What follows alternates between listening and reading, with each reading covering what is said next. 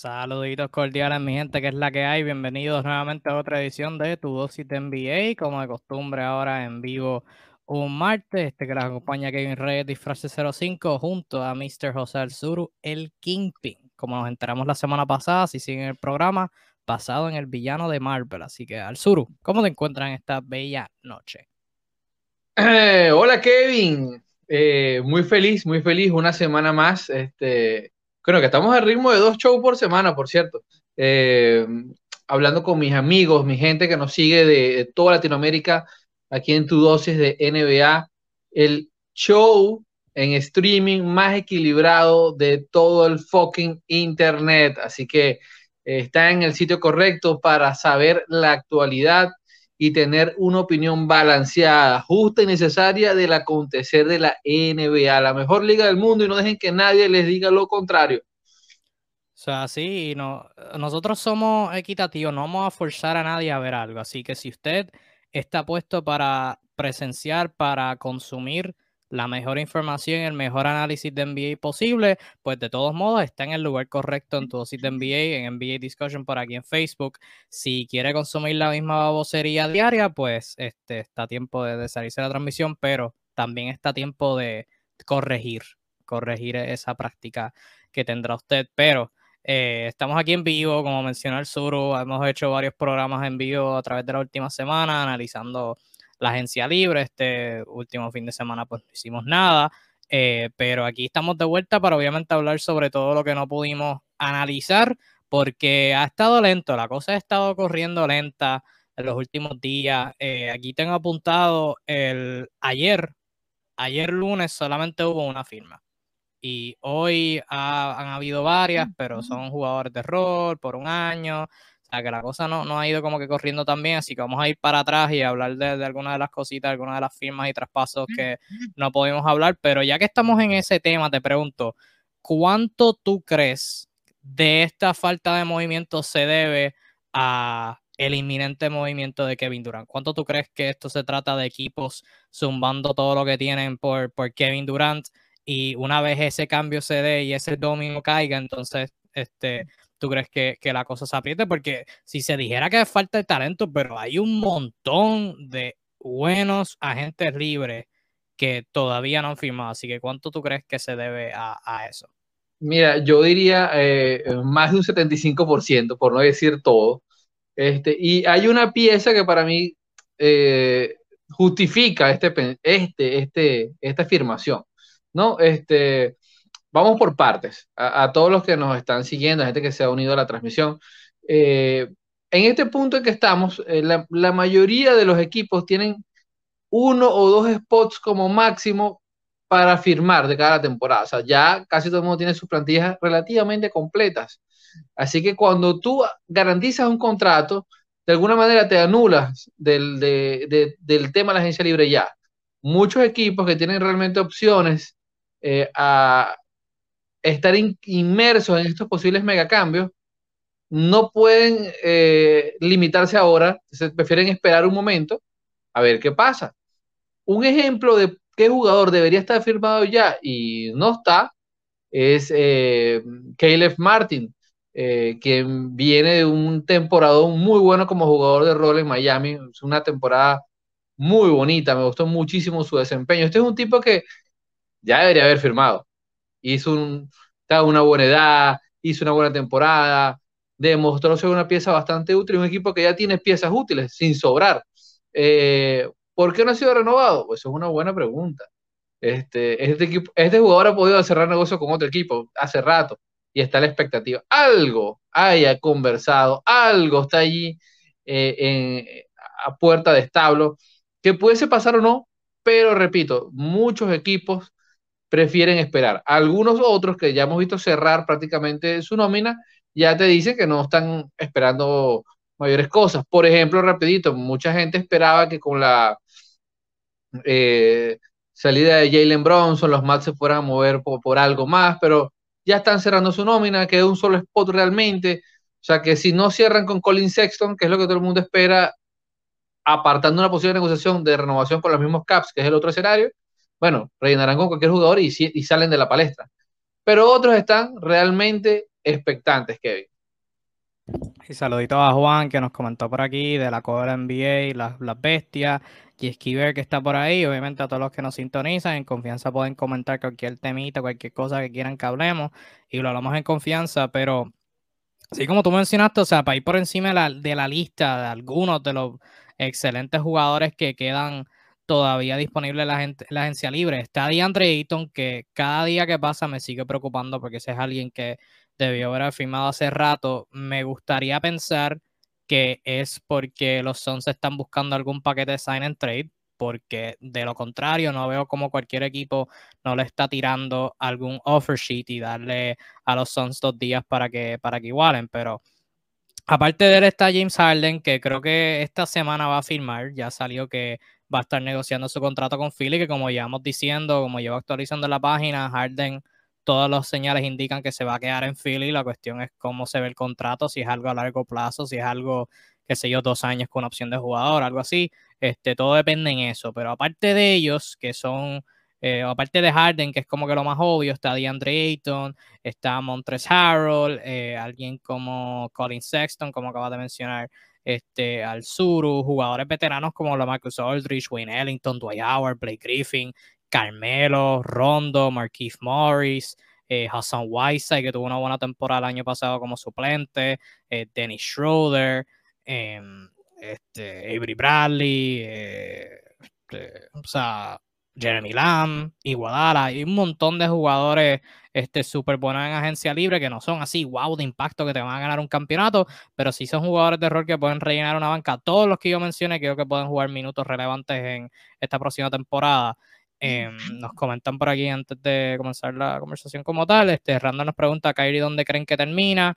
Eh, en los Lakers o Brooklyn. Fuera de eso, no creo que, otro equipo lo hablamos. Yo creo que ningún otro ningún equipo contendor debe seriamente considerar a Kyrie Irving. Eh, pero si eres los Lakers y tienes que escoger entre Russell Westbrook y Kyrie Irving, pues creo que esos son los únicos dos realmente, ellos y el equipo donde está pienso yo. El sur, ¿tú, tú recomiendas? No, yo, voy a hacer un chiste muy malo. Iba a responder rápido. ¿Dónde creen que termine? En el manicomio. Pero no, es de lo que estamos hablando. Eso. No digas eso. Sorry, sorry, sorry, lo siento. Kairi, no. nos lleva locos a todos. Yo ya siento que vamos a hablar todo el resto de la temporada de Kairi otra vez. O evitar hablar de Kairi. Pero sí, confirmo. Eh, lo más probable, si ocurre un movimiento, sí, solo sí, sería los Lakers. De lo contrario, la lógica nos dice que debería tratar de quedarse. Pero bueno, hablar de lógica y caer en la misma oración siempre genera conflictos. Este, y entonces, gracias por este, Mario, por la pregunta, vamos a empezar por ahí mismo hablando. ¿Qué opinan de las adquisiciones de Boston? Saluditos de Puerto Rico, pues gracias por, por, ese saludito, Mario. Saludito también, yo estoy aquí en Puerto Rico. Eh, vamos a empezar por ahí algunos de los movimientos que nos perdimos. Y quería empezar por el cambio más grande, que era obviamente el de Kevin Herter pasando a Sacramento. Pero ya que Mario comentó sobre la adquisición de Boston, porque lo que va es una.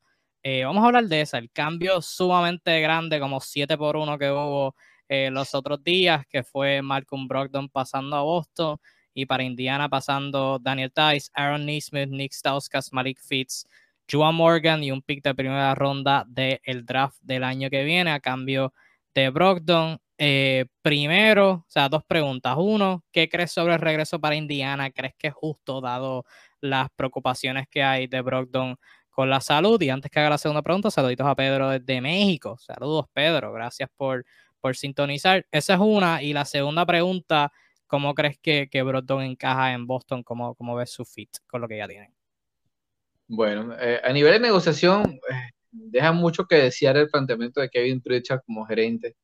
Eh, obviamente estás tomando un pack de jugadores jóvenes, algunos como Aaron Nesmith pudiesen tener algún impacto de cara al futuro, otros son bastante, bastante incógnitas. Pues. Eh, de por sí era gente con que mm, no contaba Boston. Si, si, era precisamente un equipo que no cuenta con ese, ese grupo de jugadores en su roster, es Boston. Y sale de toda esa gente, prácticamente.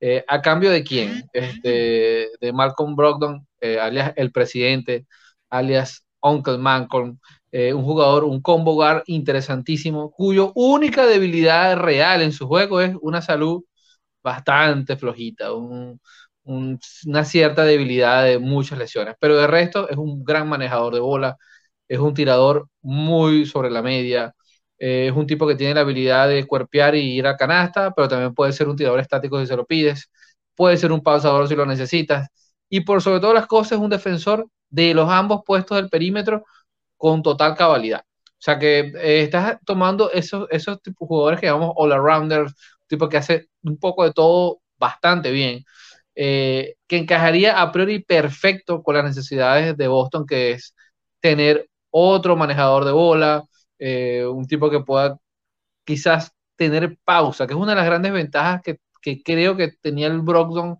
más pasivo, sobre todo la era de Milwaukee. Un tipo que pueda medir los tiempos, algo que vivimos bastante en las finales que a veces le cuesta a Boston.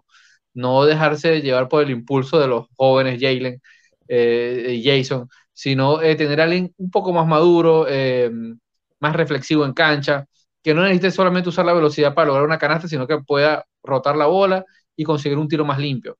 En este sentido, creo que la adquisición de Brogdon es sencillamente excelente. ¿Por qué? Dieron cosas que no necesitan. Voy a dar esto que no necesitan, o sea, dieron literalmente la basura de su banca, eso sonará feo, y a Daniel Tais, que es carne de traspaso de hace de cinco años para acá, está en todos los traspasos todos los años. Así que pobre Daniel Tais, es la, propia monedita de cambio. Este, ¿Y eh, qué recibe los Pacers? Los Pacers reciben, bueno, una, una, posible juventud que quizás de esos seis jugadores, algunos saldrá bueno, y lo suman a los otros 80 jugadores jóvenes que tienen, que tampoco ninguno parece despuntar precisamente, salvo Halliburton y, un pick probablemente no tenga mucho valor cuando toque. Eh, así que bueno, es una negociación un tanto dispareja. Yo creo que pudiesen, bueno, haber sacado algo más o esperarse. Eh, pero si hay un gran ganador de calle es Boston. Definitivamente creo que es una gran ayuda. Un jugador que le da un perfil diferente a lo que tienen. Eh, mucha gente se pregunta si será titular o será sexto hombre. Yo solo le diré que en cualquiera de las situaciones es ganancia. Lo pone en el, en el, en el starting five va a estar bien. Lo pone el sexto hombre, va a estar bien también. Ahí mi, mi, percepción con eso fue, y lo dije desde un principio, Brogdon es el perfecto sexto hombre de este equipo. Ahora bien, esto es cierto con, especialmente con un equipo contendor, no importa quién empiece, lo que importa es quién cierre. Y yo sé que Brogdon va a cerrar los juegos, eso va a ser lo más importante. Si está jugando bien y no está jugando absolutamente basura, va a cerrar los juegos. Eh, pero yo, para mí, Boston hizo la adquisición para conseguir a, alguien más que maneje el balón, porque obviamente estamos hablando de equipo los Celtics que estuvo a ley de dos victorias de quedar campeones, así que los tenemos que analizar desde esa perspectiva. ¿Y qué les causó problemas mayor? Que, muchas cosas les causó problemas en la final, pero ¿qué fue el mayor problema que tuvieron? Para mí, para muchas personas, fueron los turnovers. Y gran parte de esos turnovers fueron creados por la cantidad de presión que tenían Jason Tatum y Jalen Brown y Marcus Smart por crear, porque esos eran los únicos tres jugadores consistentes que tenían, por lo menos del perímetro, para crear. Este Derrick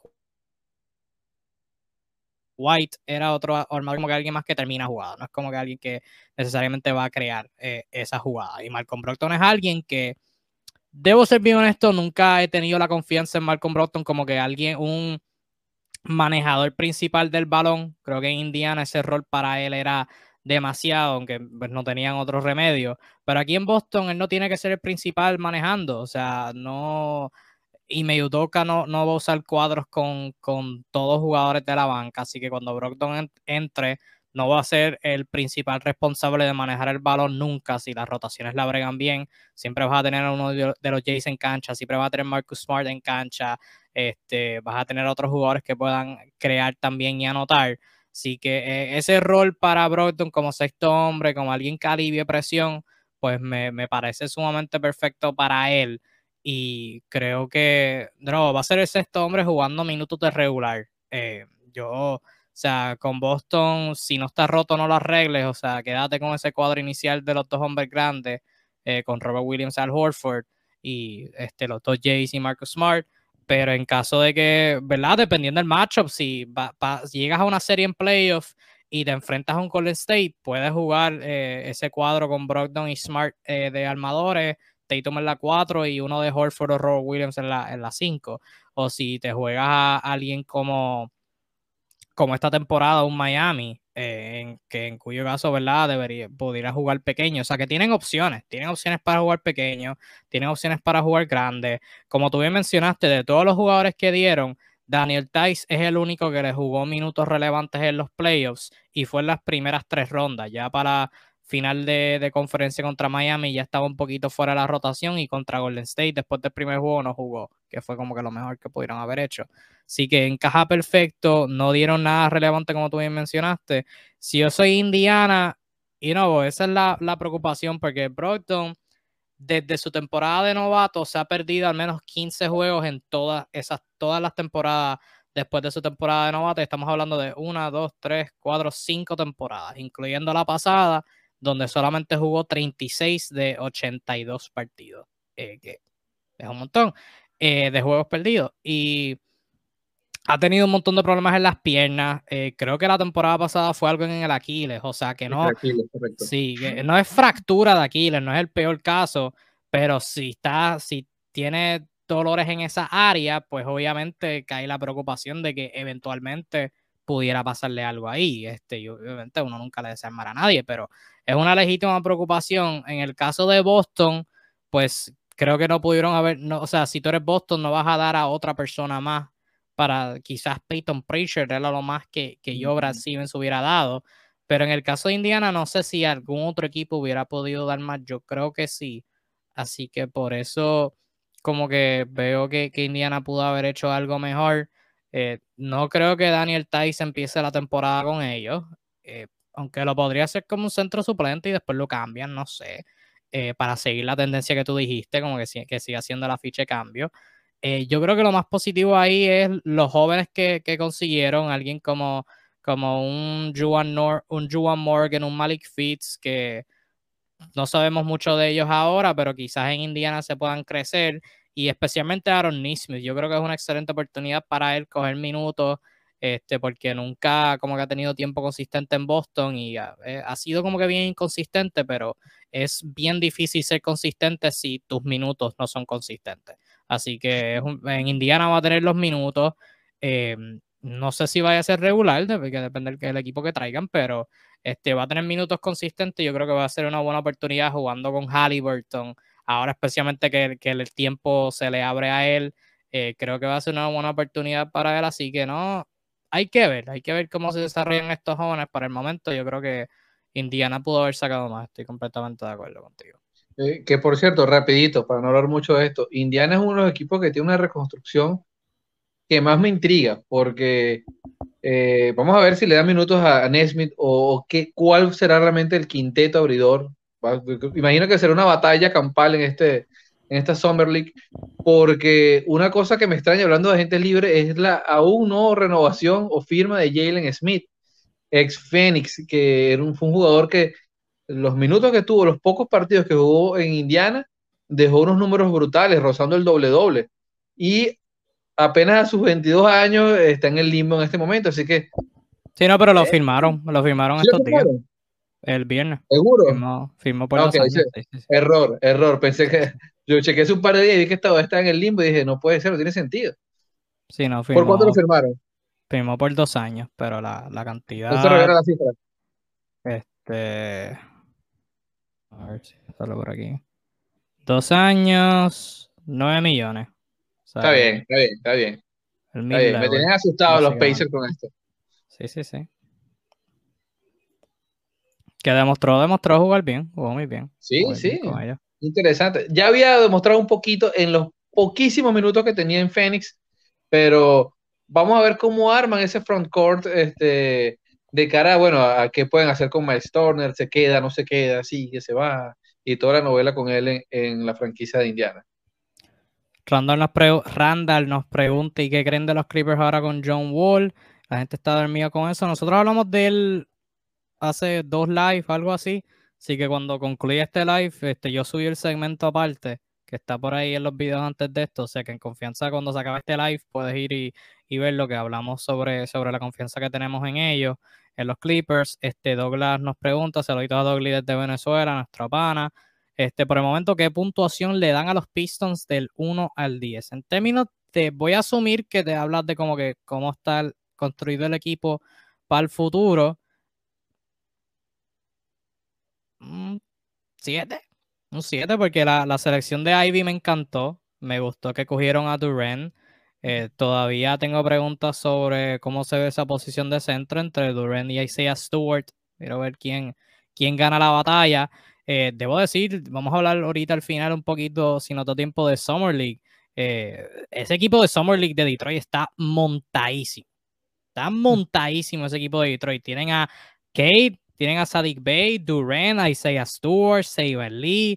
Mandaron a todo el equipo para Summer League. Este, pero estoy bien interesado en ver cómo Kate y Ivy pueden, pueden funcionar como dúo. Este, ¿qué, tú, ¿Qué tú piensas sobre Detroit del sur? No, yo creo que un 7, un 7 es una buena cifra, concuerdo contigo, pero un 7 para Detroit, tomando en cuenta sus últimos 10 años de movimiento, es como un, un 25 para otro equipo. O sea, queremos decir con esto que, bueno, eh, como se mueve Detroit de año y medio para acá, ha sido, bueno, positivamente interesante. O sea, obviamente están apostando al futuro, pero hay mayor criterio, además de algunas apuestas de, de, bajo costo y posible rendimiento. El caso de, tomar este tipo de jugadores tipo Kevin Knox, que, uno cree que ya murieron y, darle la oportunidad. El caso de Marvin Bagley Jr. O sea, son apuestas que no, te cuestan tanto y bueno, y pudiesen darte algún tipo de rédito. Eh, hablando de eso que tú comentabas del puesto de center, no va a estar de más también ver cómo, cómo se mueve eso alrededor del puesto 4 en el caso de Marvin Bagley Jr., que acaba de garantizar un contrato de tres años con Detroit. Y tienen piezas interesantes. Eh, los novatos, jugadores como Saben Lee, que también es, notable que puede traer desde el banco. Así que me gustaría ver si Detroit de aquí a, dos, tres temporadas ya pudiese tantear eh, ahí, rozar ahí el play-in. Yo quiero que Detroit le tiren 20 millones al año a DeAndre Ayton. Tienen los Pistons. ¿Te acuerdas que hablamos de los 31 millones que Detroit liberó con, con el cambio de Jeremy Grant y que, ah, coño, estaría interesante si hicieran algo. No han hecho nada. No o sea, firmaron por el lado a Marvin Bagley, Kevin Knox, ese yo, bla, bla, bla.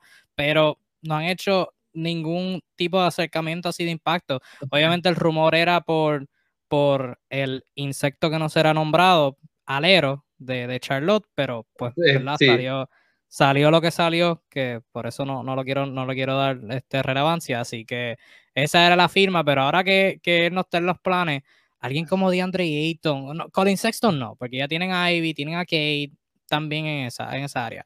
Pero DeAndre Ayton, DeAndre Ayton, ya ahí resuelve la, la, la preocupación del centro. Eh, imagínate un pick and roll entre Kate Cunningham y DeAndre Ayton. O sea, ya tienes, tienes ahí tu dúo de la década. Tienes ahí tu dúo de la década. Así que por favor, por favor, Detroit, hagan, hagan algo. Este, ya que Luis comentó por aquí preguntándonos, vamos a hablar, nuevamente quería hablar sobre el mejor cambio, que era el de Kevin Herter pasando a Sacramento, pero ya que Luis pregunta, vamos a hablar de, de Rudy Gobert pasando a Minnesota, que este ha sido el blockbuster de, de, del verano. De Rudy Gobert pasando a Minnesota a cambio de Malik Beasley, Patrick Beverly, Jerry Vanderbilt, Leandro Bolmaro, Walker Kessler, que fue el pick de Minnesota de este draft, un centro, y picks de primera ronda del 2023 sin protecciones, 2025 sin protecciones, 2027 sin protecciones y 2029 con una protección top 5, más un pick swap del 2026. Y al lado opuesto de, de, la vara, esto fue un excelente intercambio por Utah. No sé a qué aspiran, no sé si Donovan se va a quedar, eh, no sé si están buscando competir, no sé si van a buscar reconstruir, pero sea cual sea el caso, o sea, si Utah va a reconstruir por Donovan Mitchell, van a sacar como tres picks más. Eh, y tienen a Malik Beasley, que es alguien eh, bastante sólido. Y si cambian a otros veteranos, también puede sacarse otra. Jared Vanderbilt es un buen defensor por el que, pues, que pueden tener en el cuadro. Y si buscan competir, Patrick Beverly, Boyan Bogdanovich, Mike Conley, Donovan Mitchell, Jared Vanderbilt, no es lo peor del mundo. Yo creo que es un equipo de playing quizás.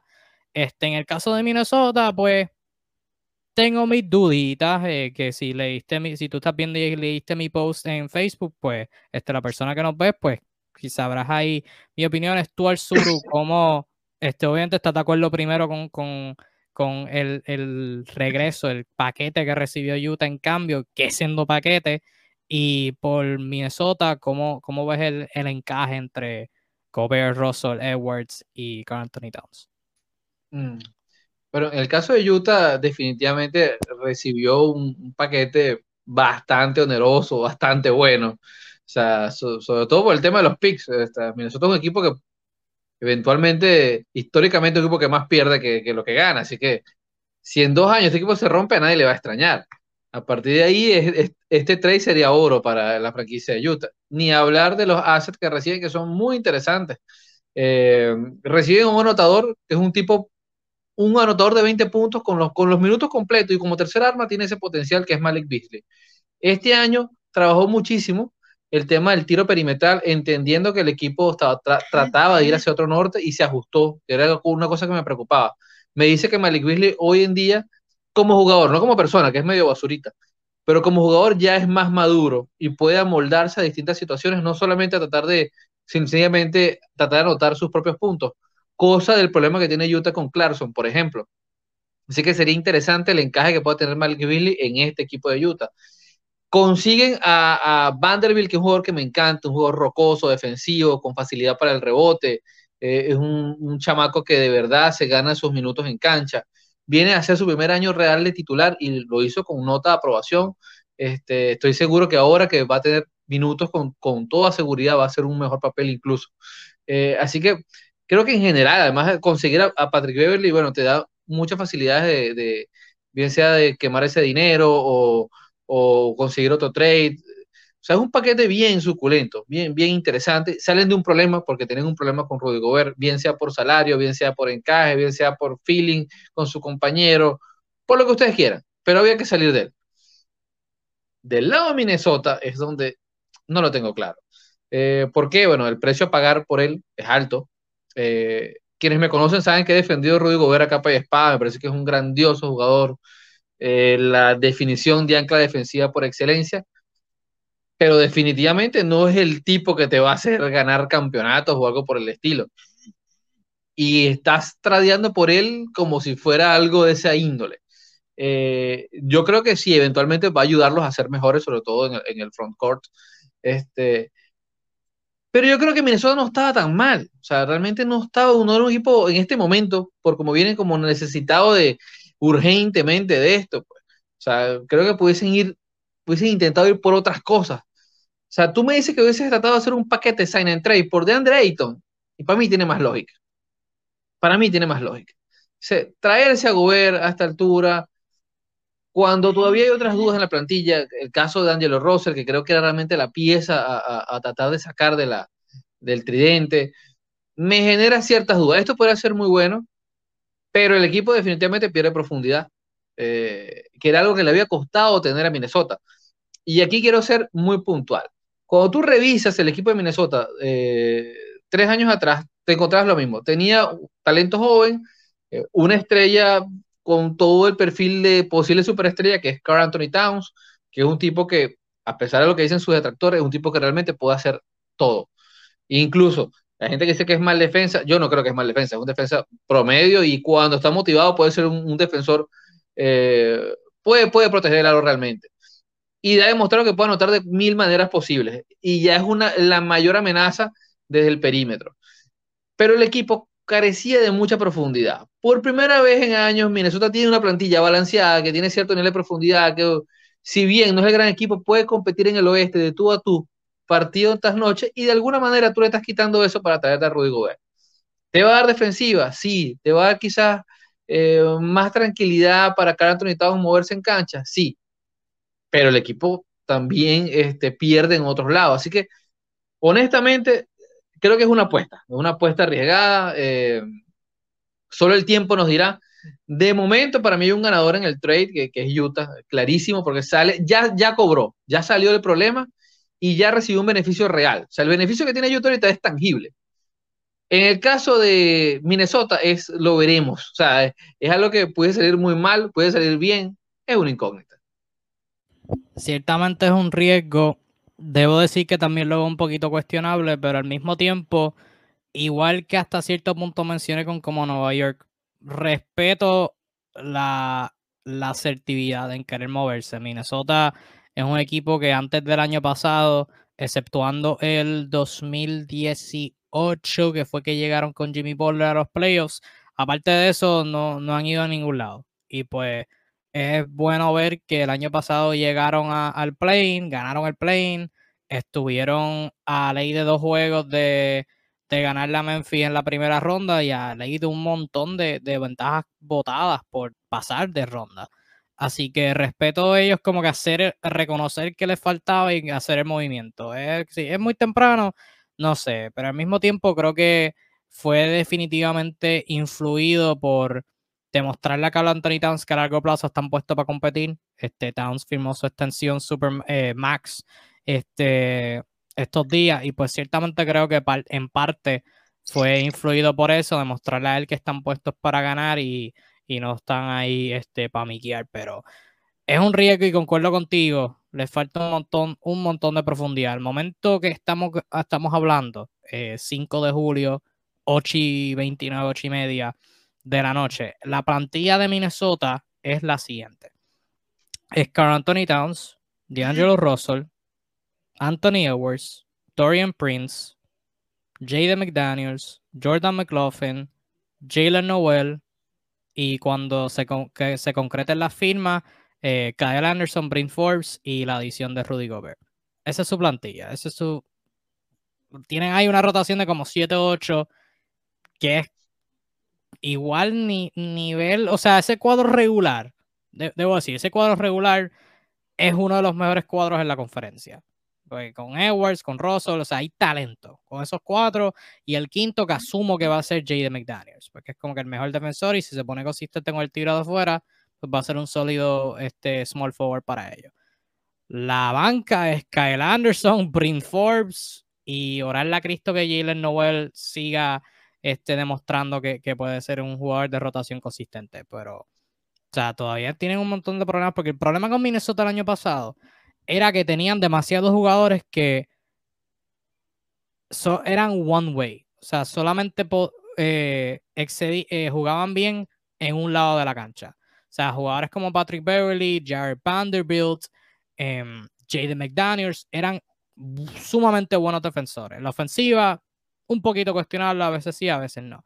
Entonces, por el otro lado, jugadores como Malik Beasley, como Jalen Noel, como D'Angelo Russell, que eran solamente en ofensiva. Y pues en defensa, bien poco probable que, que pudieran contener el, balón. Este, así que ciertamente tienen que ver adiciones. Tienen que ver adiciones y con el contrato de Gobert no hay mucho espacio para hacerlo.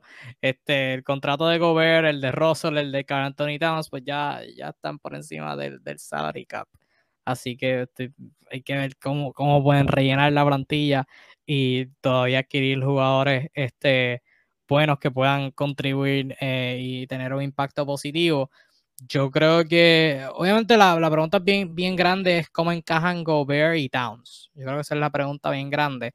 Y yo creo que hasta cierto punto no sería lo peor del mundo. Me he sentado a pensarlo y quizás no sería lo peor, porque en defensa en particularmente, Anthony Towns ha sido un poquito cuestionable defendiendo la pintura. Ahora teniendo a Gobert que puede defender la pintura, puedes tener a Carl Anthony Towns presionando el pick and roll, o sea, lo puedes tener presionando y jugando afuera del perímetro, y puedes tener a todo el mundo jugando más agresivo, sabiendo que Gobert puede rotar, y estamos hablando de un equipo en Minnesota que fue por partes de la temporada, porque en otras tuvieron dificultades, pero en muchas partes fueron uno de los mejores equipos defensivos de la liga el año pasado.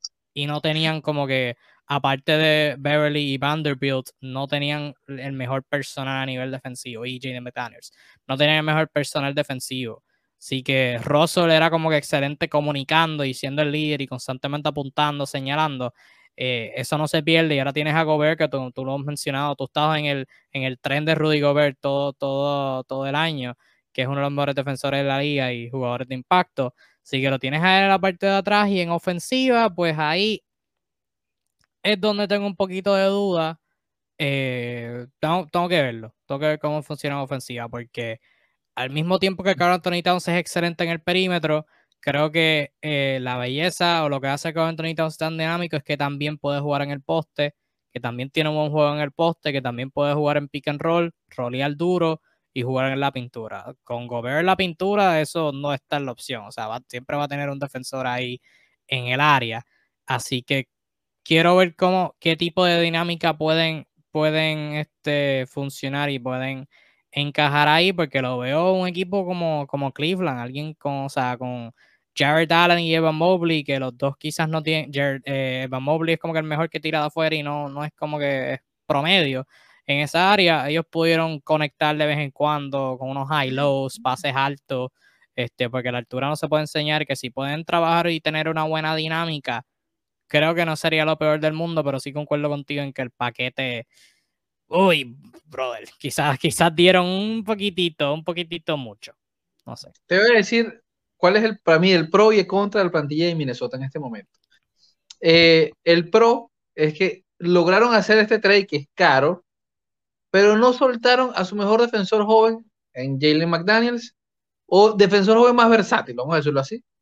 Eh, y no soltaron a su mejor anotador joven en Jalen Nowell, que sí creo que Jalen Nowell es un proyecto de un Malik Beasley, o sea, es más o menos ese mismo corte de jugador, de alguna manera chocaban el hecho que no puedes tener, darle tantos minutos porque hay jugadores que hacen lo mismo que él.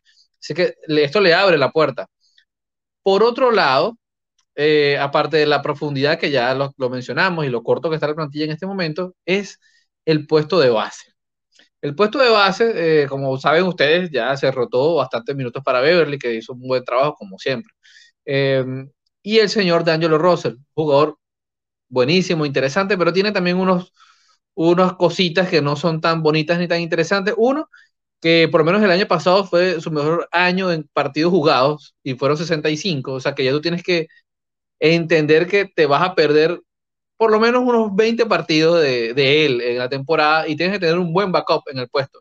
Cosa que ahorita Minnesota no tiene, no tiene nada interesante para jugar la 1. Más a sabiendo de cuentas que eh, De Angelo es un jugador, un convocar que por momentos, y es una discusión eterna, parece más un escolta que un base, un tirador de rachas, que a veces cuando está enchufado te puede ayudar mucho, también te puede hacer perder partidos o, perder distancias. Eh, eh, y esa clase de jugadores no son las que conectan bien alimentando hombres grandes como Gobert. Este, así que eh, esa es la otra cosa que me hace ruido. O sea, tú mencionabas el caso de Cleveland, que es un caso muy interesante, muy bonito en esta época de small ball, tener a dos torres gemelas eh, versátiles que hacen daño tanto en defensa como en ataque. Pero ¿qué es lo que ayuda a que esas torres gemelas funcionen tan bien? Darius Garland y Ricky Rubio antes de lesionarse este, que hicieron un excelente trabajo ayudándolos a rolear, suministrándole este, eh, tiros fáciles abajo de la canasta, eh, jugando el pick and caso de Ricky Rubio modo maestro, y caso de Darius Garland, aunque fue sin duda alguno de los mejores avances de, la temporada para un jugador, este, uno de los mejores con mayor crecimiento en su juego. es una cosa de retroalimentación. Hoy en día, Minnesota, desde el lado de los hombres pequeños, no tiene eso, porque D-Low no es ese jugador y no hay más nada. Así que de cara a lo que queda de agencia libre, me gustaría ver si hay otro movimiento, porque ahí es a lo que voy. Sí, luce bien el cambio de gobierno por un lado, pero por el otro, eh, yo veo muy estrecho el embudo. Eh, así que bueno, los milagros existen. Y bueno, enhorabuena por Minnesota porque al menos están, están tomando riesgos y eso siempre este, hay que aplaudirlo. Este, sí, eso es un punto que no, que mencioné en mi post escrito, que se me olvidó mencionar ahora, gracias por traer la coalición. Eh, quiero ver cuán involucrado está Gobert en la ofensiva, porque ya hemos hablado de quizás los, aspectos que él tiene que mejorar personalmente, como que recibiendo el balón cuando está en el piso, cuando está alta, en el poste, anotar y ser consistente en esa área.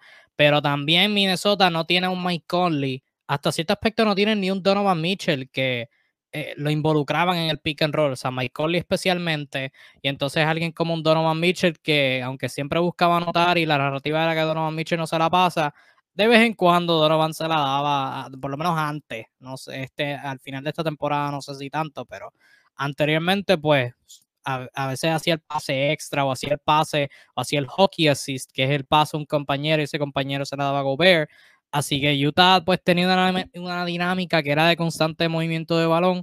Eh, con Minnesota, como acabas de mencionar, pues no, no existe esa dinámica. Y creo que ese crecimiento va a tener que venir de Anthony Edwards en ambos lados. Creo que Edwards ya podemos ver que tiene el potencial para ser un excelente anotador. Este, quizás quiero verlo ser más consistente atacando el canasto y no necesariamente tirar tanto de afuera. Eh, pero en defensa, él mostró esas ocasiones donde Chris Finch lo retaba y lo ponía a defender a un jugador estrella y Edwards brillaba en esos momentos. Pero aparte de eso, habían demasiados momentos donde Edwards simplemente no intentaba en defensa. Así que creo que eso es algo que tiene que mejorar. Y en el área de, de hacer jugadas, en el área de ser un playmaker, creo que él, él va a ser el ideal para mantener a Cooper involucrado, porque como tú dijiste, Russell a este punto es, o sea, es, un anotador primero y, y quizás si, si hace una asistencia, pues sería por el lado. Pero vamos a ver cómo lidian, por lo menos como tú dijiste, tomaron el riesgo, que es lo importante. Eh, saluditos a, Saulo que nos comentó por aquí qué podemos decir sobre Dante DiVincenzo en Golden State. Quería hablar de Golden State en particular porque han habido jugadores que han perdido, jugadores que han adquirido y jugadores que, que todavía les, pues, les queda por decidir. Eh, por lo menos jugadores que perdieron, perdieron a Damian Lee, firmó con Phoenix, perdieron a Nemanja Bialica, que se fue a Turquía, va a jugar eh, de regreso en Turquía, y también perdieron a Gary Payton el segundo, que firmó con Denver. No sé si perdieron a alguien más. ¿Perdieron a alguien más? O... Ah, Toscano Anderson. Oscar Anderson que firmó con los Lakers o que firmó con Los Ángeles Clutch Sports Lakers. Así, por decirlo así. Este, firmó con ellos, es correcto. Este, que eso fue el primer día que se me ha olvidado todo. Eh, retuvieron a Kevin Looney, lo retuvieron por un precio más barato del que yo pensé que iba a conseguir. Tres años, 25.5 millones. Y también adquirieron a Dante DiVincenzo, dos años, 9.3 millones. Todavía está la duda de las extensiones eh, con Andrew Wiggins, con eh, Jordan Poole y ya mismito, como lo posté ahorita, Clay eh, Thompson y Draymond Green van a ser elegibles para recibir extensiones. Y Salud también nos comenta ahora por Jr., es correcto, se fue a Toronto. ¿Qué más risa esa firma? Porque Toronto tienen todos los jugadores que son 6-7 o más, excepto Fred Van Vliet y Gary Trent Jr. Es impresionante, impresionante lo que están montando. Están wow. Sí, no, este es un equipo 100% alero. Forward lower. Sí, de verdad, de verdad que sí. Pero en el caso de Golden State, ¿cómo has visto su agencia libre? Y contestando la, pregunta de Saulo, ¿cómo ves a Dante encajando en Golden State? Para mí es el reemplazo de Gary Payton. O sea, yo creo que va a cumplir el mismo rol que Gary Payton con un poquito mejor ofensiva. Porque Dante es alguien que puede manejar el balón mejor, puede tirar mejor eh, y es como, o sea, simplemente es mejor ofensivamente, yo creo, pero no tan bueno defensivamente. Eh, pero yo creo que va a encajar en ese rol como séptimo, octavo hombre. ¿Cómo lo ves tú? Mm, sí, en cuanto a, su, a su tiempo de juego, sí, similar. Eh, sin embargo, como tú mencionas, eh, es un, tirador bastante bueno. Es un tipo muy inteligente en el posicionamiento táctico. algo que, si te das cuenta, da, da mucho el paso por Milwaukee. Eh, es algo muy de la factoría de Budenholzer. Los jugadores que han pasado por Budenholzer siempre mejoran ese aspecto, el posicionamiento táctico. Y él tiene esa, esa figura, algo que también ama mucho Steve Kerr, así que no estoy segurísimo que esta es una contratación que, que ha, ha, sido vista de hace rato, que ya estaba en el radar del equipo. Eh, es un jugador que a mí me gusta muchísimo, eh, pese a ser ese prototipo de blanquito italiano tirador, no se engañe, es un tipo que tiene una buena velocidad, que puede estorbar este, en defensa, o no será un exceso de defensor, pero puede defender en la liga. Eh, y sin duda alguna va a ser importante porque, eh, lo crea o no, y un equipo como Golden State que consigue espacio, un jugador de este calibre puede ser una amenaza este, si le dan tiros, tiros eh, con, con, sin oposición. caso similar como Otto Porter Jr. que, que logró digamos que por muchos fragmentos en partidos de la temporada, poder maximizar esa posición, estar desde la esquina, conseguir tiros solo y tener rachas en, en 20 minutos, hacerte de 10, 12 puntos fácilmente. Ese creo que va a ser la misión de un jugador tipo, del, tipo que es Dante Di Vincenzo. Esperemos que la salud lo respete. A veces ha estado un poquito eh, molestado por algunas lesiones menores, pero creo que es una gran firma. El caso de Golden State, eh, bueno, creo que hay, hay, unas pérdidas que son duras, son durísimas. Eh, yo esperaba que, que pudieran retener un, un, par de jugadores más, pero entiendo que, bueno, jugadores jóvenes que ya obtuvieron el anillo, tratan ahora de buscar algo más de, seguridad económica. Eh, así que bueno, es, plausible y entendible esto también. El caso de Otto Porter quizás es la, la firma más cuestionable. Cuestionable porque ya Otto Porter hizo dinero, o sea, ya logró un contrato en su momento con, con Washington bastante oneroso, más lo que cobró en, en, Chicago. Este, o sea, que es un tipo que no tiene nada que asegurar a nivel monetario. Yo, yo lo que eh, sí es que su esposa es de Canadá. Es lo, ajá, tiene que ser eso. Porque va a un equipo donde ahí sí va a tener que pelear por esos minutos.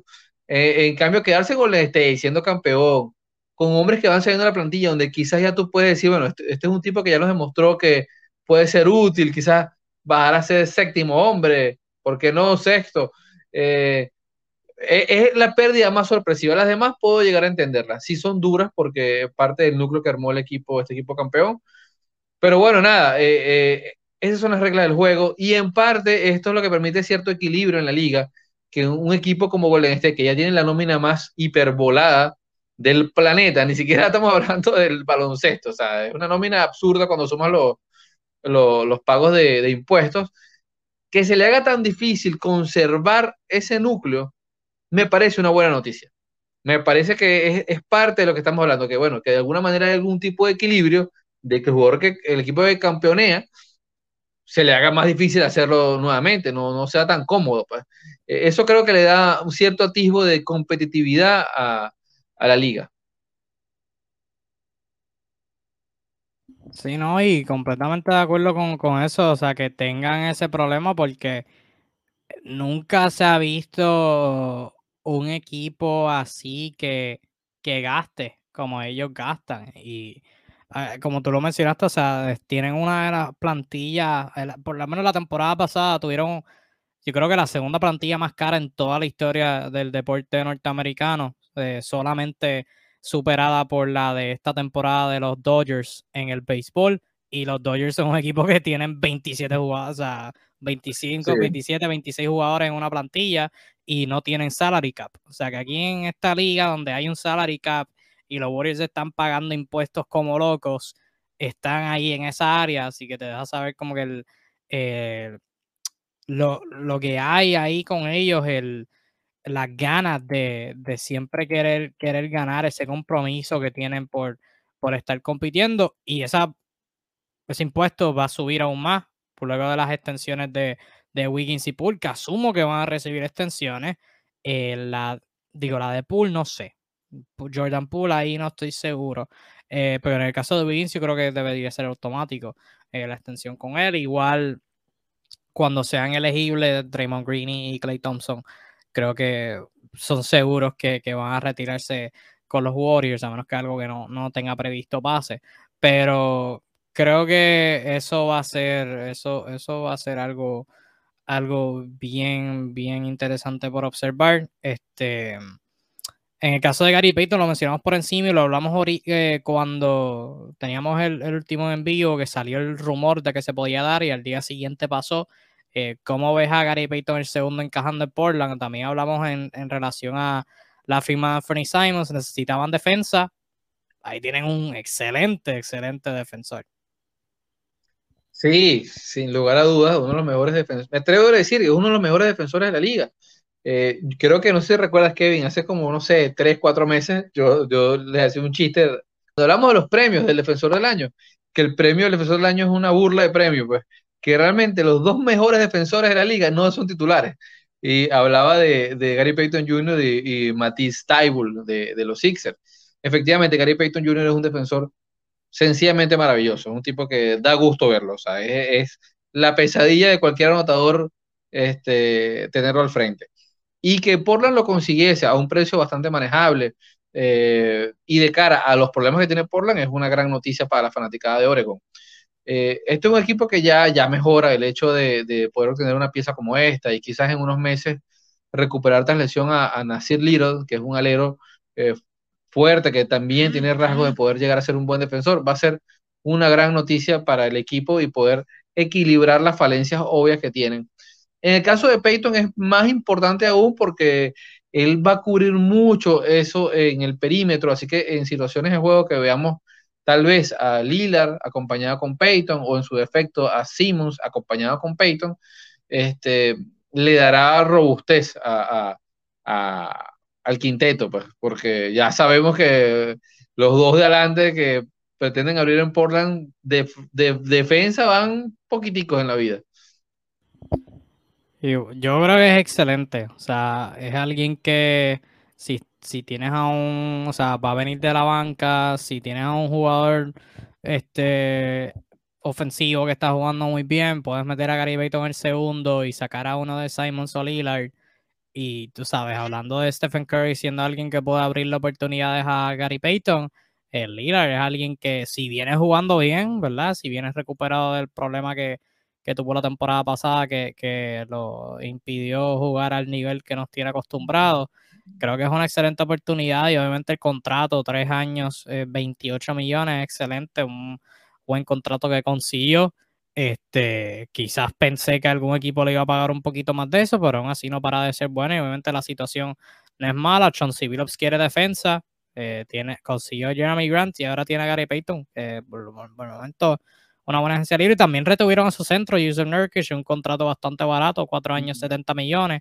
Este, o sea que no me sorprendió que se quedara porque como que todo equipo, excepto Phoenix a estas alturas, tienen su posición de centro bastante cuadrada, diría yo.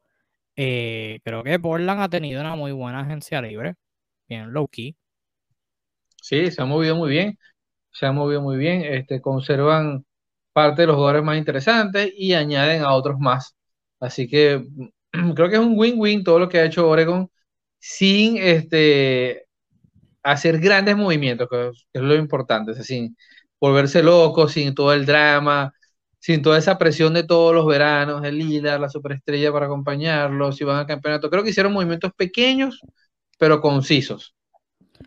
Pero quizás necesitan un poquito más porque sí, este año es el, el, O sea, si este año no va bien, dependiendo cómo vaya, creo que Lillard pide un cambio. Y como lo posteé en la página, Lillard este verano es elegible, va a recibir una extensión de dos años, 100 millones. Y estamos hablando de 50 millones anuales y todavía él no sabe si, si va a firmar esa extensión. O sea, es que eh, Portland está tal ahí de, de, unos cuantos movimientos así, quizás un poquito drásticos para ponerse al para nivel.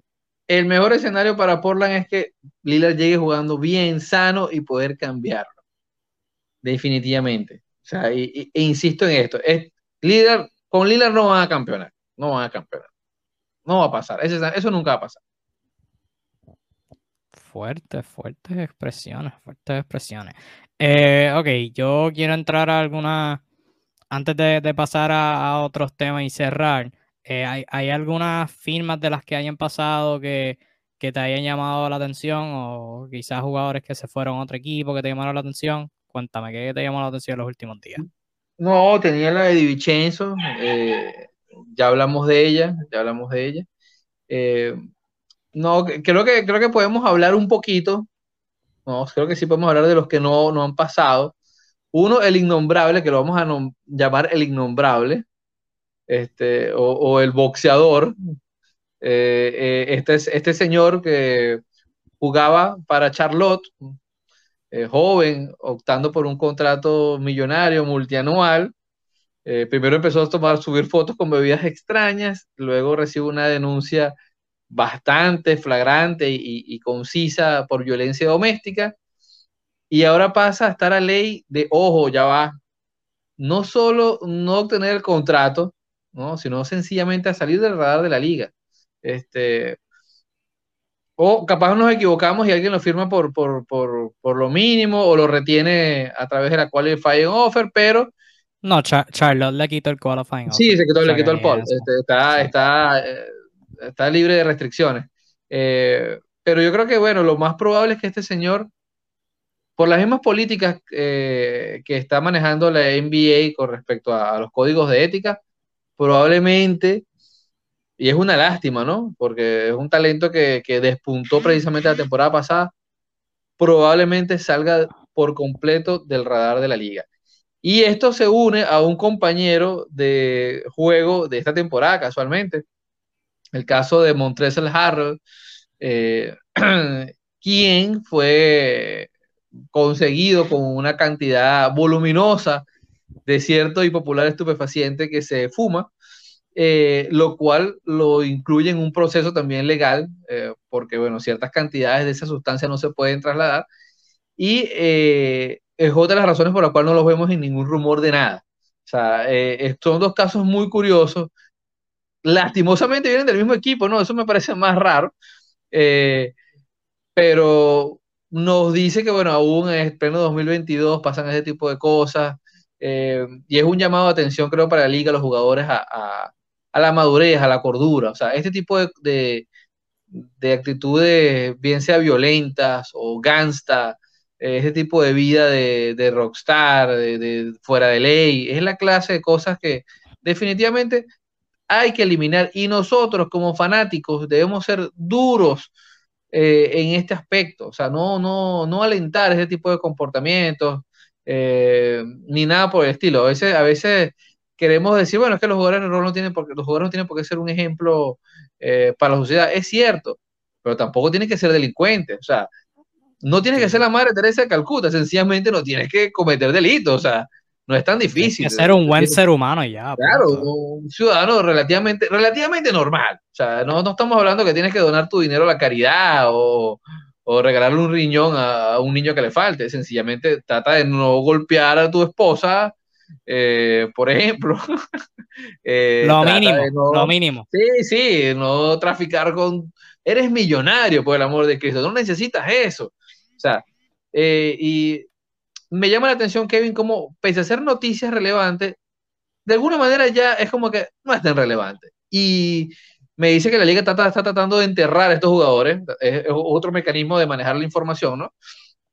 No sé si sea lo correcto, no sé si quitarle exposición sea lo correcto, pero lo cierto del caso es que una vez más se reinciden este tipo de conductas. Ya en los últimos dos, tres años, estos jugadores, caso Malik Beasley, eh, bueno, se me va ahorita, pero varios casos de, violencia, armas, eh, posesión de narcóticos, y es muy lastimoso que gente tan joven como el innombrable, que está en el momento donde precisamente va a cosechar todo lo que habrá trabajado durante su infancia, adolescencia, eh, eh, los primeros cuatro años de profesional, por semejante estupidez. Eh, eso creo yo que es una nota muy triste y como fanáticos, repito, debemos ser bastante críticos con esto.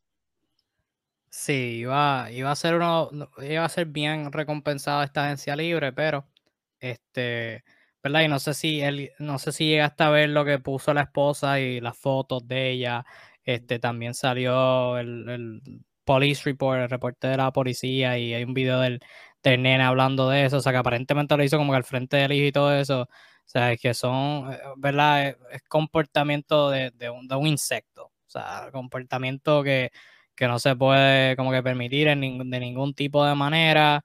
Este, sea hombre a mujer, sea mujer a hombre, para nada, para nada. Y pues, ¿verdad? O sea, que, se vaya a rehabilitación, que busque ayuda genuinamente, que mejore como persona y en unos cuantos añitos veremos a ver si, si puede volver, pero por el momento, por eso ni, lo pongo en, como que la lista de los agentes libres porque, o sea, como que no, no, no es no es relevante lo, lo que hizo, este, y ojalá la, la, mujer perjudicada y el hijo puedan recuperarse, porque de verdad que es un comportamiento inaceptable. Ya el caso de Montresor, te voy a ser bien honesto, hasta que tú lo mencionaste no estaba al tanto que, que lo habían cogido por eso. Este, pero el caso del innombrable, pues sí. Este. Nada, cosas que, cosas que pasan, lamentablemente. Eh, pero una que otra firma sobre la que quiero ir por encima antes de cerrar eh, y pasar a lo otro para terminar el live. Me pareció chistoso, ya hablamos de, del encaje pero me pareció chistoso este, la firma de John Wall con los Clippers. el encaje ya hablamos de él, pero la firma, 12 años, 13.2 millones, básicamente el mid-level eh, que le dan a los equipos pagando impuestos. Y me pareció chistoso porque John Wall solamente dejó 6 millones en la mesa con Houston y esos 6 millones los va a recibir este, esta temporada inmediatamente con, con los Clippers y que me pareció bien chistoso que que los Rockets no habían pedido más, eso me pareció bien cuestionable. Y en el caso de John Wall, de nuevo la magia y nuevamente, esto, las coincidencias no existen, mi gente. ¿Quién es la gente de John Wall? Rich Paul. o sea, esto, no, no son Money maker, money maker. O sea, el tipo hay que dársela, es brillante, es brillante lo que hace. Este, sobre Chicago. Ajá. Chicago hizo lo correcto, hizo lo correcto, lo que llevo diciendo que, le- que debieron haber hecho por meses. Le dieron a Zach Lavin el dinero. Cinco años, 215 millones. Le dieron el dinero. Muy bien que, que lo hayan retenido. Pero también firmaron a Goran Dragic por un año y 6 millones aproximadamente. ¿Cómo tú ves la situación con los armadores, con el backcourt de Chicago? Tienen a Lavin, tienen a Alonso, tienen a Dragic, tienen a Caruso, tienen a Dosunmu. Cinco jugadores de calidad. ¿Cómo, No, ya cómo va, ¿Cómo tú ves eso? Y también tienen a Yavonte Green que puede jugar la 1, la 2 y la 3 con total facilidad. O sea, sí.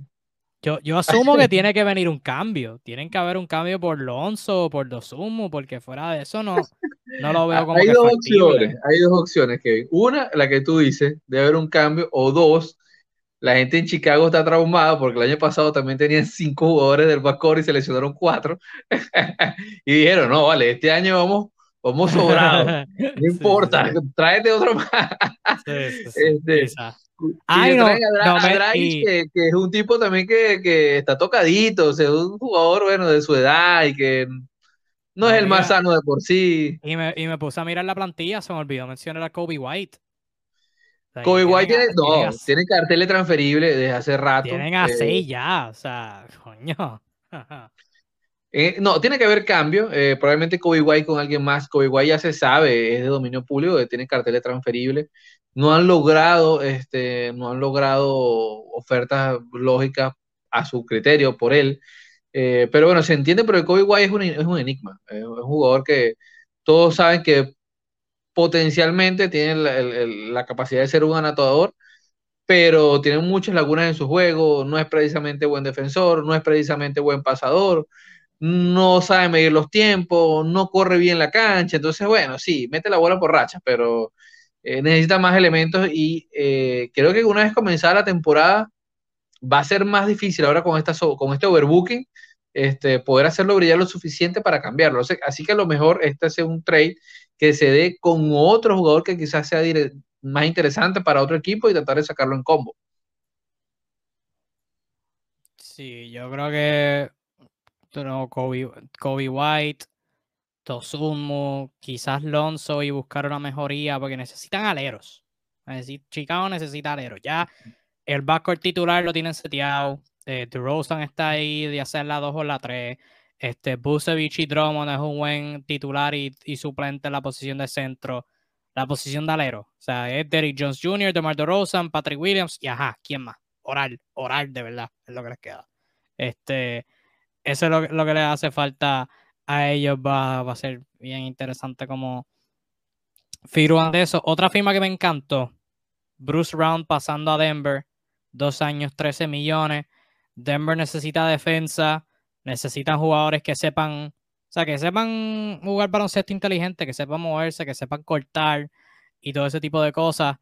Al momento no sabemos qué va a pasar con Michael Porter Jr., cambiaron a Will Barton, eh, siguen teniendo a Jeff Green, eh, pero aparte de y Signagi, draftearon a Christian Brown, pero Bruce Brown yo creo que es alguien que quizás ah, adquirieron a KCP también, pero Bruce Brown es alguien que yo creo que si no es titular es como sexto, séptimo hombre de este equipo. No me he puesto a analizar la, la plantilla de Denver, pero yo creo que encaja perfectamente con, con lo que Denver busca y en el sistema de, Mike Malone y, y le trae muchas cualidades que, que a Denver le hacía falta. No sé tú, ¿qué piensas? Yo creo que Bruce Brown puede ser titular incluso eventualmente.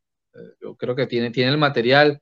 Eh, lastimosamente los Nets er- era un tema sencillamente por, por talento, no, no tenía el- la posibilidad de competir, pero esta es una plantilla más, más acomodada para él.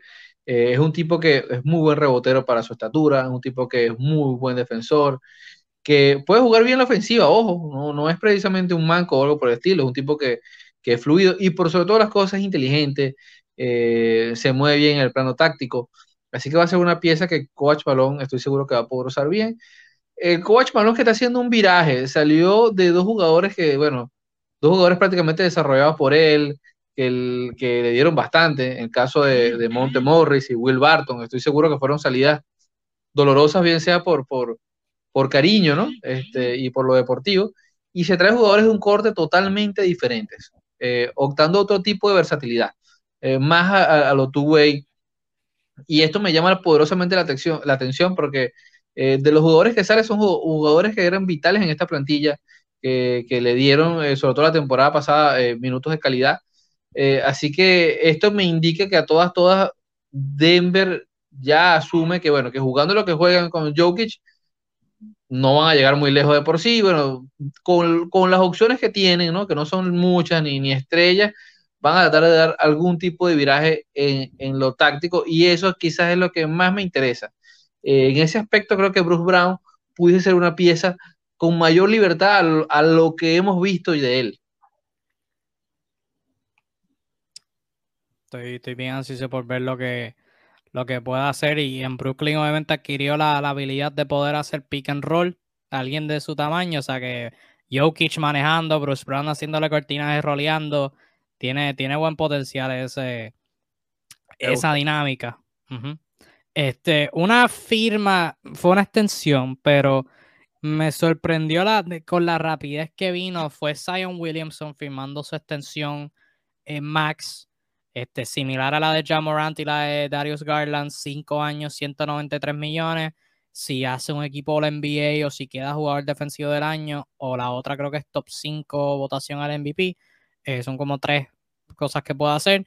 Ese, ese, esa cantidad sube a 231 millones, pero me sorprendió que vino tan rápido. Uno, considerando el historial de lesiones. Dos, considerando los rumores de cambio que hay.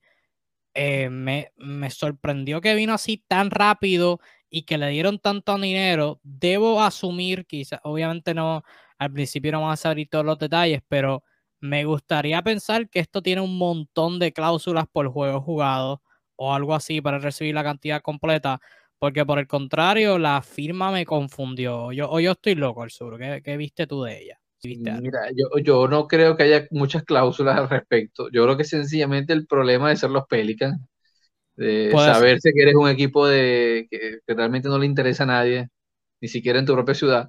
Eh, así que, dada esa tristeza, tienes que aceptar que bueno, lo mejor que puedes hacer es darle el dinero y rezar porque el tipo te salga medianamente bien.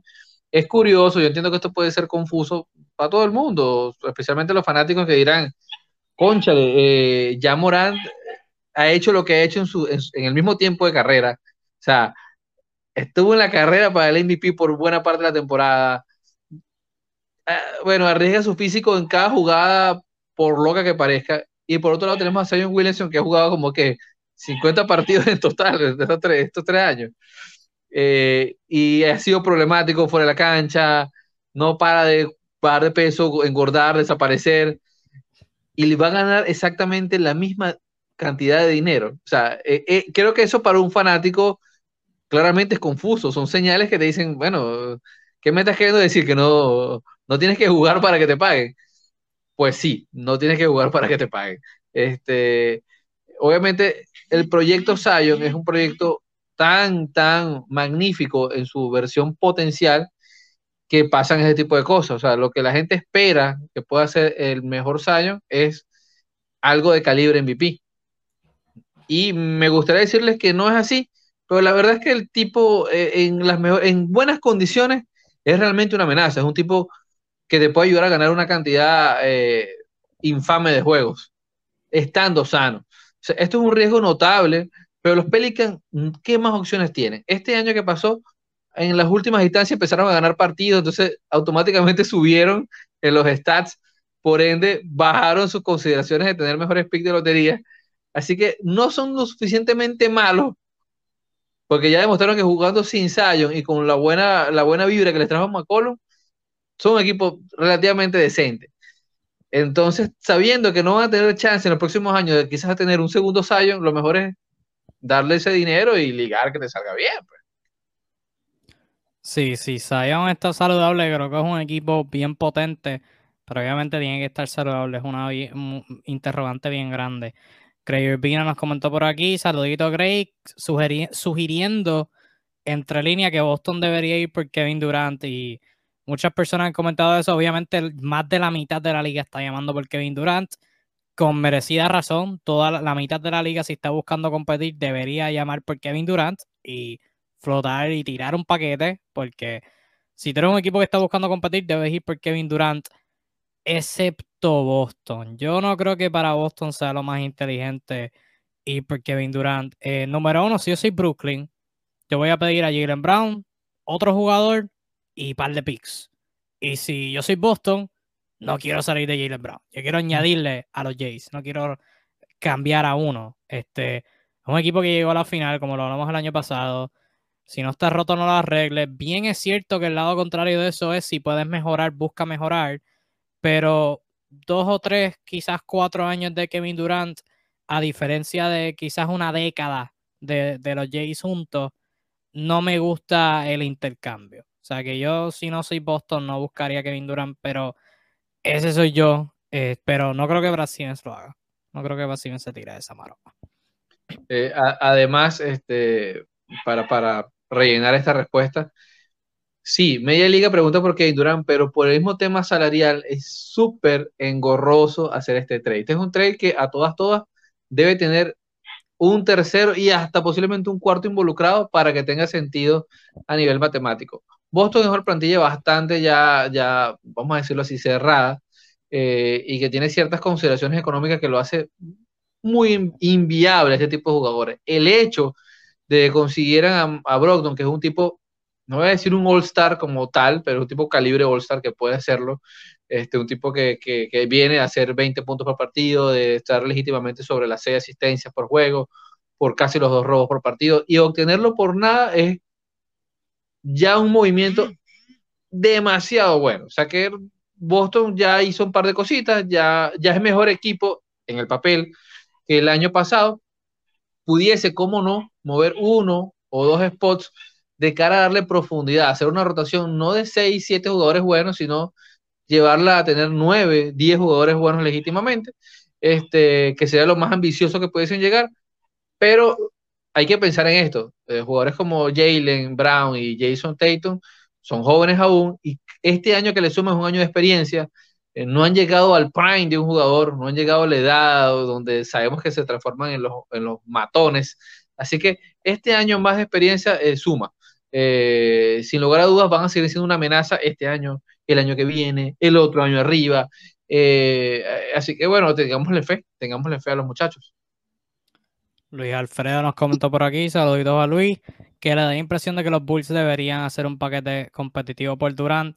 Lo de competitivo no sé, como lo hablamos, no tienen, no creo que tengan suficiente, a menos que Brooklyn quiera a cuatro armadores, eh, pero fuera de eso no, no.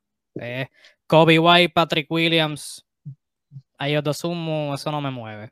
Eso, eso no me convence. El equipo que mucha gente ha hablado es Toronto. Si yo soy Toronto, personalmente no buscaría dar el salto por Durant ahora. Y la gente dice, oh, pero lo mismo por Kawhi. Mi hermano, cuando hicieron el cambio por Kawhi, venían de una temporada haciendo, teniendo el mejor récord en, toda, todo el este. Y necesitaban dar ese salto.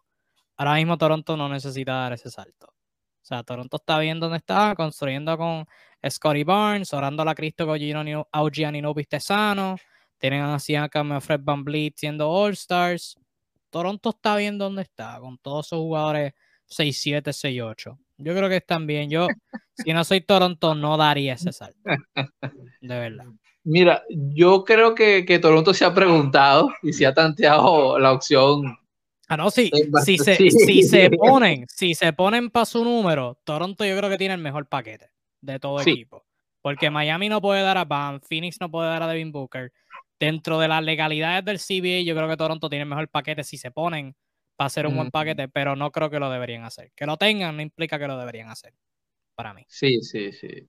Este, o sea, podrían dar como contrato grande a Siakam y te pueden dar dos jugadores legítimos que, que, que pueden ser titulares en cualquier equipo ganando menos de 10 millones de dólares. Poco, pocos equipos tienen esa, esa versatilidad en la nómina a la hora de ofrecer en un trade. O sea, imagínate es el valor que puede tener Scotty Barnes, eh, que siendo rookie eh, ya te demostró que es un tipo fiable, pues tiene la madurez para, para, para, para, competir, pues el valor que puede tener mismo Nunobi, eh, el, son jugadores que, legítimamente son bien interesantes para cualquier equipo a la hora de un trade.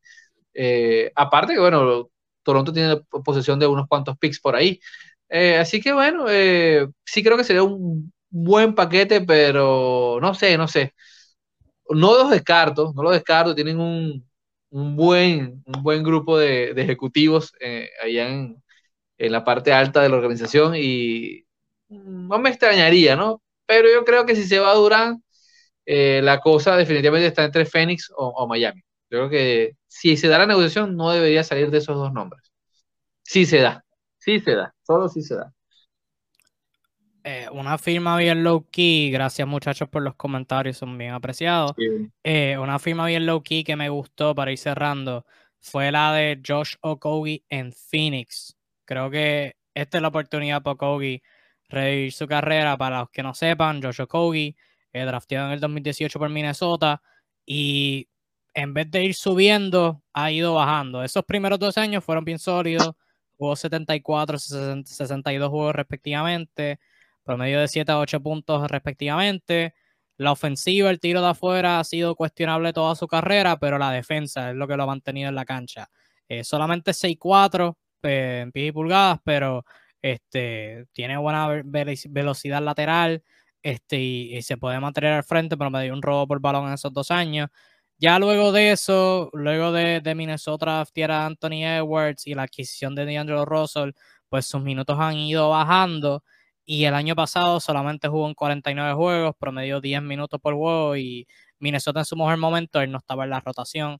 Este, en Phoenix necesitan un, podrían hacer uso de él, de su defensa desde la banca y si puede mejorar el tiro de afuera, mantenerse en cancha, eh, creo que en, Phoenix en particular puede, puede tener brillo y creo que este es el momento para, para revivir su valor, firmar por un año con los Suns, eh, eso fue el sábado. Y entonces las firmas de hoy, Isaiah Roby eh, fue, fue cortado por OKC em, el domingo, por alguna razón, OKC lo cortó, porque estaba barato, había demostrado buen potencial la temporada pasada con ellos, promediando 10 eh, puntos. Em, tuvo una temporada súper sólida que no sé por qué lo dejaron ir, solamente está cobrando 1.9 millones. Lo dejaron ir por alguna razón y hoy este San Antonio lo reclamó este, de los waivers y ahora ellos le van a estar pagando 1.9 millones. Una excelente adquisición. San Antonio, que es tu equipo el sur, estuviste frustrado la semana pasada cuando dieron a Deontay Murray. Ahora que la adquisición de Isaiah Roby, este, ¿qué tal te pareció? Si supieras que firmaron a Gorgie Jen por el lado. Sí, se me bajó, se me bajó un poquito la, la tensión luego del, del la euforia del trade inicial y bueno, ya no lo veo tan malo. Ya es como que bueno, sí, tiene sus puntos a favor, pero no voy a hablar de eso, ya de eso hablamos bastante. Eh, nada, son estas clases de firmas totalmente... Bueno, tengo que decir que Gorgi es un jugador que me gusta mucho, es un, es un jugador interior que, que es bien, bien, bien intenso, bien colaborador, va bien al rebote, ha, sumado el tiro con los años, eh, hizo un buen trabajo en, en, los últimos tres temporadas donde ha caído, eh, luego de su paso en, Minnesota, eh, que ha pasado por Atlanta, estuvo un tiempo en, en, Memphis, y en todos lados los pocos minutos que le dan es un tipo que te aporta, o sea, Gorgi tiene esa peculiaridad, ya es un veterano de 32, 33 años, así que el africano, bueno, pasa a sumar y a rellenar ese spot que teníamos hombres muy blanditos allí, ya, ya bastante escuálidos, así que bueno, un poquito de, fiereza no nos caería mal. Y en el caso de Robin, bueno, es jugador joven, es jugador joven, ya tuvo una experiencia con bastantes partidos jugados con OKC pero es un, es un spot a rellenar. Eh, la mayor esperanza que tengo yo este año con, con, con, el equipo de San Antonio es que Devin Basel sea el jugador llamado a poder ser, o sea, que explote Devin. Esa es mi, mi será mi, la mejor noticia que yo pude hacer. No voy a hablar de Keldon Johnson, ni nada, ni nada por el estilo, sino Devin Basel. Ese es el hombre que este año debe dar el paso al frente. Eh, por lo demás, bueno, no mucho que decir de, la, de las espuelas. El tuyo también va a ser el mío, como lo hablamos la semana pasada, es Trey Jones. Creo que ese, ese backcourt podría ser interesante, interesante, San Antonio. Tienen defensa. Sí te voy a nombrar una firmita que me gusta mucho, una firmita de esas de novatos que está a prueba, modo two way. Memphis Grizzlies toma un novato llamado Kenny Lofton Jr. Chequenlo, es un gordito. es un gordito, pero qué gordito. Eh, lo vimos en el Team USA juvenil, ha estado años en eso. El tipo superior universitario eh, ha jugado muy bien, pasa bien la pelota, cuerpea como. O sea, básicamente es un Zach Randolph moderno. ¿Y quién apostó por él cuando todo el mundo le cerró la puerta? Memphis. Así que tener lo más parecido a Zach Randolph que puede traer baloncesto moderno y que caiga en Memphis, me parece una notición que nadie ha tomado en cuenta. Chequen este muchacho que yo estoy seguro que va a ser el equipo. De hecho, hoy Memphis empezó, el Summer League empieza este jueves. Ya este, hoy están jugando en Salt Lake, este fin de semana. Está jugando, Holgron. En California. ¿Cómo fue? Eh, Chet Holgron está jugando ahorita. Sí, está jugando ahora, ok, sí está ganando 26, yo creo que la pela más grande que van a dar en toda la temporada. este, y Holmgren tiene 10 puntos, lleva 10 de esos 20. Pero estaba chequeando el Summer League para sobre jugador que estabas hablando, Kenny Lofton, hoy contra Filadelfia en 14 minutos, 9 puntos, 3 rebotes de 5-4 del campo.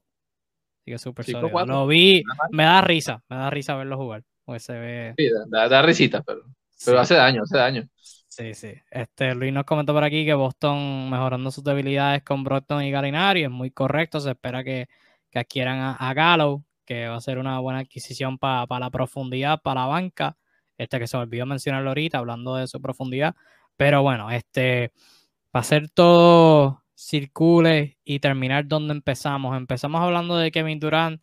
Vamos a terminar hablando del equipo donde él está ahora mismo, que son los Nets, que obviamente hablamos al principio sobre nuestras teorías de cuánto esta lentitud de la agencia libre se debe a, él eh, los Nets hicieron hoy dos movimientos bien interesantes considerando dónde se encuentran, firmando a Edmond Sumner y a TJ Warren, ambos a contratos de un año, eh, ambos vienen de Indiana, eh, irónicamente, ambos en contrato de un año, ambos vienen de lesiones. En el caso de Sumner viene de un desgarre de Aquiles, se perdió la temporada pasada completa, lo más reciente que jugó fue la temporada antipasada 2020-2021, donde tuvo la su mejor temporada como profesional. En el caso de TJ Warren, ha jugado cuatro juegos en las últimas dos temporadas. Así que dos firmas de bajo riesgo, pero si se dan, pueden ser jugadores de impacto. Lo que me trae la pregunta de a qué va Brooklyn, porque me parecería que estas son firmas para no quizás competir por un campeonato si tienen el, el tienen a KD, tienen a Katie Irving, eh, pero me parecen firmas para ser más o menos competitivos. ¿Cómo, cómo tú ves estas adquisiciones para ellos y en, de manera general a, eh, a lo que ellos deberían aspirar en esta agencia libre? Mira, eh, sí, eh, para los expertos es eso, ¿no? están sencillamente asumiendo que son firmas normales para rellenar, hablando de que ya tienen, conservarían a sus estrellas. Yo no lo veo tan así. yo lo veo más como, como apuestas eh, monedas al aire. Pues. Eh, no estás pagando mucho realmente por estos jugadores y podrían salir muy bien, como podrían salir muy mal. Estamos hablando de un tipo que viene una lesión gravísima, gravísima. Eh, Somner llegó a la liga ya con los cuatro años jugando a la universidad, no es un tipo hiper joven, nada por el estilo, tiene 26 años, creo, recién cumplido. O sea que este, ya, ya cumplió su primer ciclo, ya llegó con cierta edad, o sea, no, no estamos hablando de un tipo a desarrollar, nada por el estilo pero un jugador interesante, bastante rápido, eh, un tipo que es escurridizo, que hace el trabajo. Me gustó muchísimo los pocos minutos, sobre todo el último año que tuvo saludable en Indiana. Y por otro lado tenemos a TJ Warren, el mejor jugador del mundo mundial durante la burbuja. Eh, básicamente, ¿quién es TJ Warren? El mejor TJ Warren es un anotador, es un scorer. Ya. Básicamente eso es todo lo que tiene para ofrecerle al mundo TJ Warren. Un jugador bastante unidimensional este, y viene de uno de los casos más complicados que son fracturas por estrés eh, en el pie. Ya hablamos la, semana pasada de otro jugador que le pasó, está pasando por eso en este momento y lo complicado que puede llegar a ser. Bueno, este es el caso complicado. Es un tipo de lesión que no se puede medir en tiempo exactamente, que a veces requiere una segunda o tercera cirugía. Total que este señor ha jugado cuatro partidos en dos temporadas.